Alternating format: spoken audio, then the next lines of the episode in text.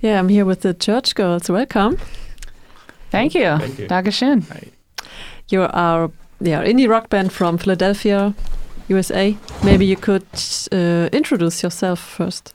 Sure. I'm Marielle. I sing and play guitar. Joey, I play guitar. I'm Vince. I play bass. And I'm Julian. I play the drums. Since when are you together as a band?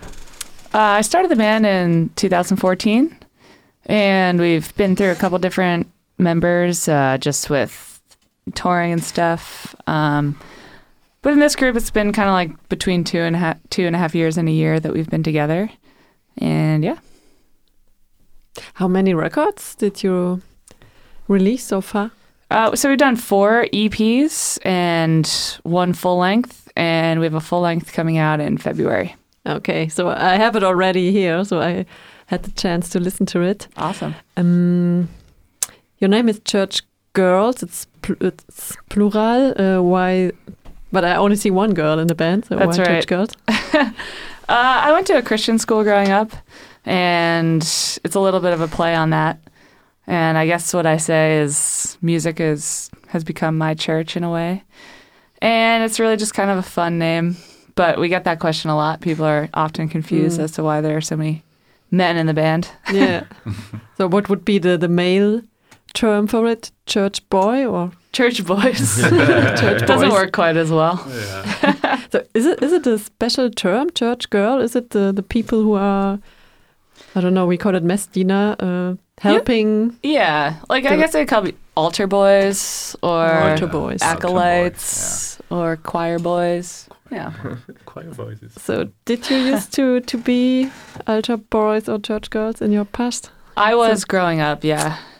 Y'all. I'm not an altar boy, but I grew up going to uh, church, yeah, in my family. Uh, yeah, I actually used to be the music ministry coordinator for my high school, um, but not so much anymore. And I didn't go to church. Okay. And nowadays, are you atheists or still believing in something? Expect music? Mm, I'm like somewhere in between. We would call it agnostic. And Yeah. same thing in German. Yes. Yeah. Yeah. So you can't say for sure if there is something or Still not. figuring it out. Okay. I haven't settled on one thing yet. Fig- Open. figuring out the whole life. Yeah. Yeah. If you die, maybe you know it or not. Hopefully, it's not too late then. yes. But if there is God, so it it doesn't matter if you ever believed in it or not. That's So, true. He'll be forgiving of everything I've yeah, done. Yeah. Fingers crossed. yeah, let's hope. So would you say that music is is your kind of religion? Yeah, that's kind of what I say. I mean, that's when I was growing up uh, and I started going to live shows. That's really, I feel like, what opened me up. And uh, I still feel that way. Like, music has a transcendent quality, especially live music. Um, so, yeah, what about you guys? Yeah, I was actually gonna say, um, I feel like just art uh, in general, in a way, has uh, the ability to give people that maybe never uh, went to church or believed in some kind of like uh, like God or whatever. It, I feel like it gives people experience to. Uh, like have some sort of spiritual experience without you know having like that kind of like box around it Yeah. I think so as well. For me, music, especially live concerts, it's like a, yeah, be, being in, in church and experiencing together something special. yeah And yeah, it has the same communal feel. yes, and at the same time, you're with only with your own. You're at the same time with other people experiencing the same thing, but you have on your own spiritual stuff or not. Exactly. and I, for me, I can, I can really, I can reflect really good, quite well when I'm at in live concerts. Yeah, So I have a lot in my mind, and yeah, definitely. I'm not only on stage with the band when I'm in a concert, hmm but I'm extremely with myself sometimes. So, and this is a good, con- really good concert if I'm really with myself. Totally. Mhm. Yeah, there's something about the live experience because there's a feeling of like it's rehearsed, but there's also it's live, so there's an element of you don't know what's going to happen, and yeah, it's one of those primal things, I think. But how is it for you? You are on stage and not in public. Is it something different or is it the same? Yeah, I would say when we're performing and we're playing really well together, uh, it gets that same feeling of being like very present and uh, like it's a different feeling from the rest of life. It's like a, I think it's a communication between the audience and us as a band. So when we play well, I feel like people connect with us in a way they dance, they think. So Yeah. And if they don't, for example, like me, if they just in their own yeah, that That's Movie. fine too. it's yeah. fine. I mean, if at the end you enjoy it and feel something, that's the most important things to me. yeah. Yeah, I'd say we've had different experiences on this tour. Sometimes where people are dancing, or sometimes where people are really quietly listening. And it's the same kind of thing where you can just tell that people are enjoying the experience. Um, so either one's good, though I kind of prefer when people dance. Although I don't really dance at shows, so Yeah, What you then do? you can see that people are having a really good time if they Yeah. dance. Yeah. That also means we're doing our jobs well if people start dancing. Yeah. yeah. So your focus is a bit more on sound and, and this punk flair than on lyrics. Uh, I would say both. Um, definitely, I write the lyrics, and lyrics are really important to me.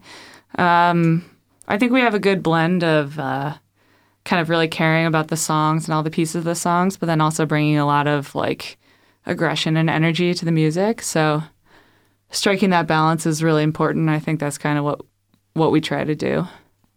I would I would argue that um, our that Marielle's lyrics are very kind of articulate and poetic in a way that you might not always get uh, with like a specific type of specific type of music. Not to say that like you know all music and lyrics have their own place, but I feel like Marielle has just this really good way of kind of writing so that it is intricate and emotional, but also fits very well into this kind of aggressive, intricate type of music. And it's like a really nice uh, experience to hear that uh, as a contrast from, you know, some bands where the lyrics are more just kind of like basic. I just feel like Marielle like reads a lot and puts a lot of passion into like the wordplay, and it's something that I really admire. Thanks, Joey. So you're from Philadelphia. Um, I have no idea of, of scene there over there. So I, I guess there are a lot of bands in Mhm. Philadelphia because it's quite big. So are you are you well connected with each other? Is there a, a stable scene or are there friends? Yeah. Um, there are a lot of bands, and definitely since I started the band, like I used to feel like I knew them all, and now I feel like I don't. Like there are just so many, but there's a good community. There's a good kind of DIY ethic. Uh, a lot of house shows and a lot of really good venues, and it's a really good uh, good music scene right now. What's your favorite band over there? I really like Palm. Yeah, Palm is a very good band. Hop Along also is a good band. Hop along. Empath is a newer band that's starting to get pretty big too from Philly. Yeah. Who else? I'm not sure if the War on Drugs are they are they from Yeah, Philadelphia? they're from Philly. That's They're one of my great. favorite Yeah. bands. I love them. and one of my favorite live bands. So one of the best live shows I've ever seen Oh, was really? in, in Paris with the War on Drugs. So Cool. really Who did they play with? Uh, as Someone else. support, you mean? Yeah. Or- I can't remember. Just maybe so, uh, without. Yeah, yeah. It's possible. Yeah, War on Drugs are a great band. Yeah, Yeah.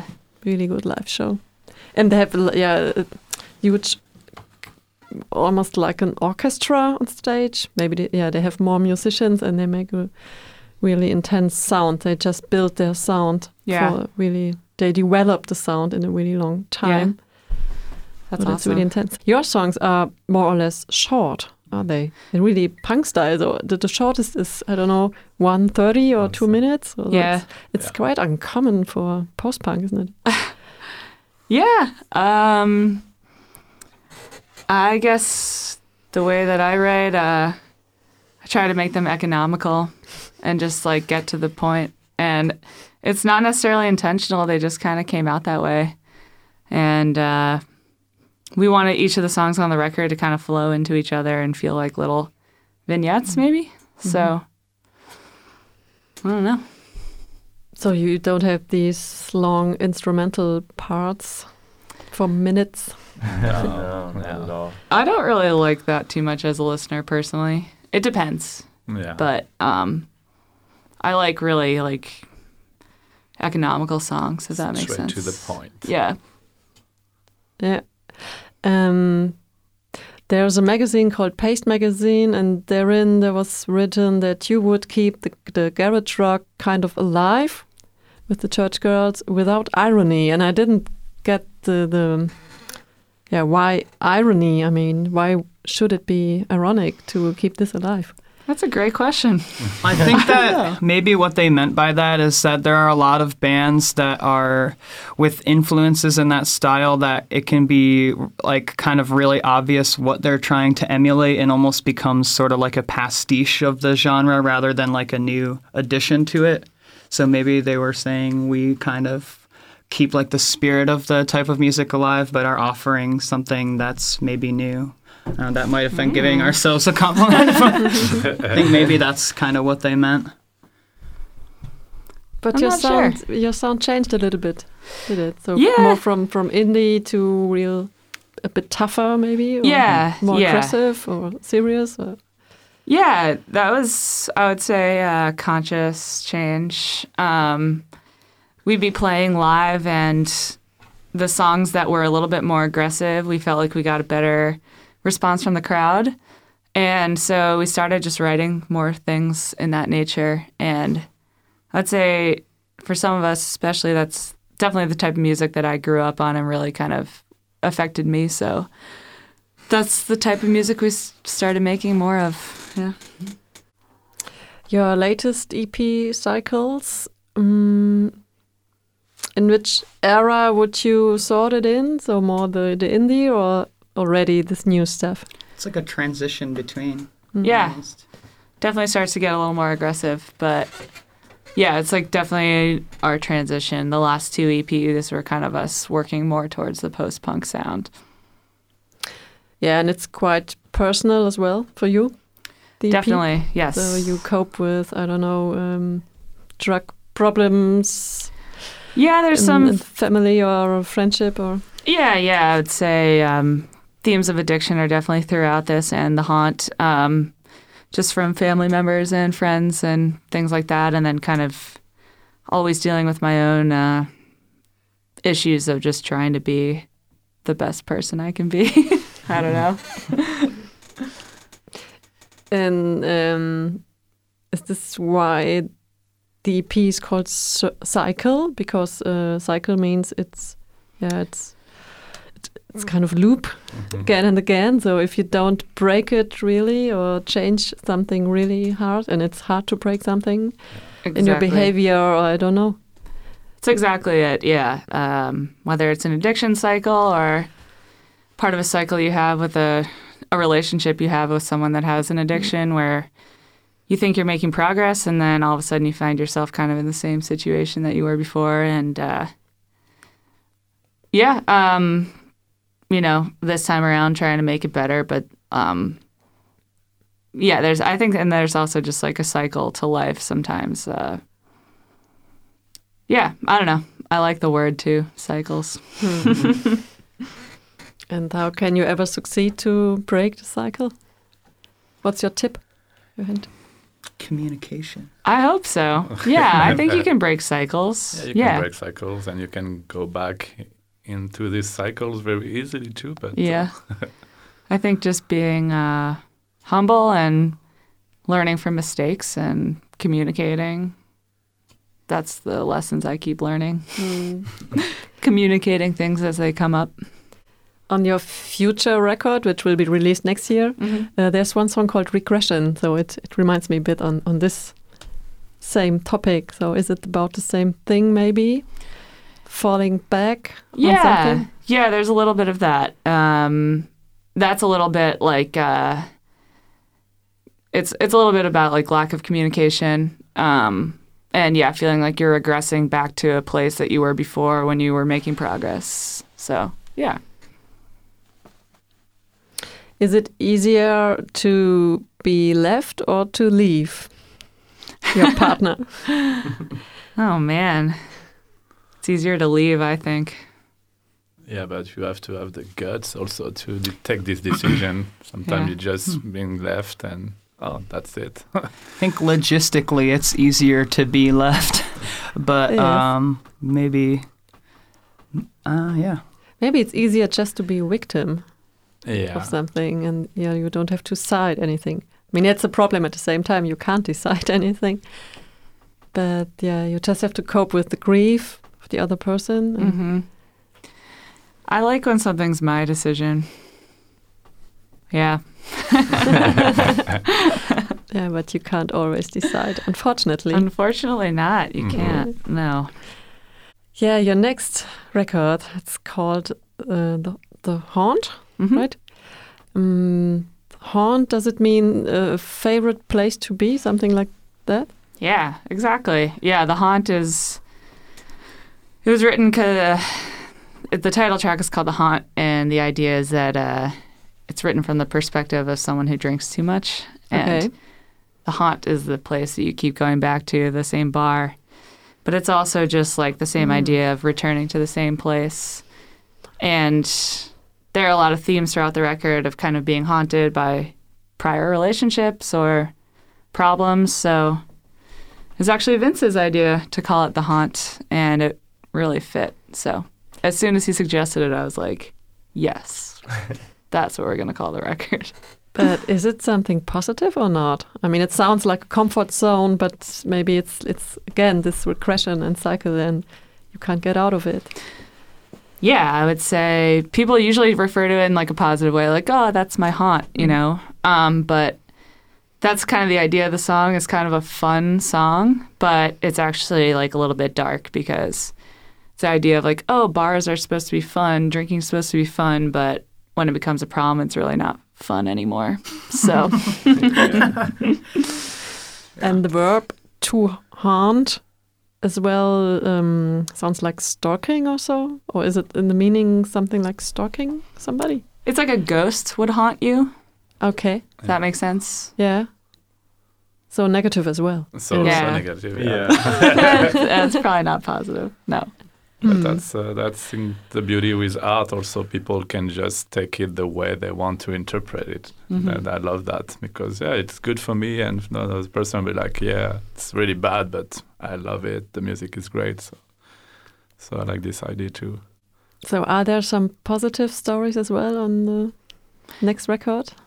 Yeah, definitely. Um, I would say the whole theme of the record is kind of, um, although there's a little bit of darkness to it, uh, the idea is that there's a glimmer of hope, and kind of like with the idea of cycles, like there's some hope that you can break the cycles of whatever you're in.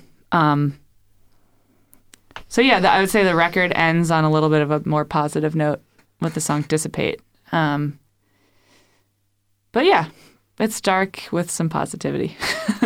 And will you Like play new stuff tonight at the Swamp? Yeah, Oh yeah, we'll be playing a lot of new stuff. Cool.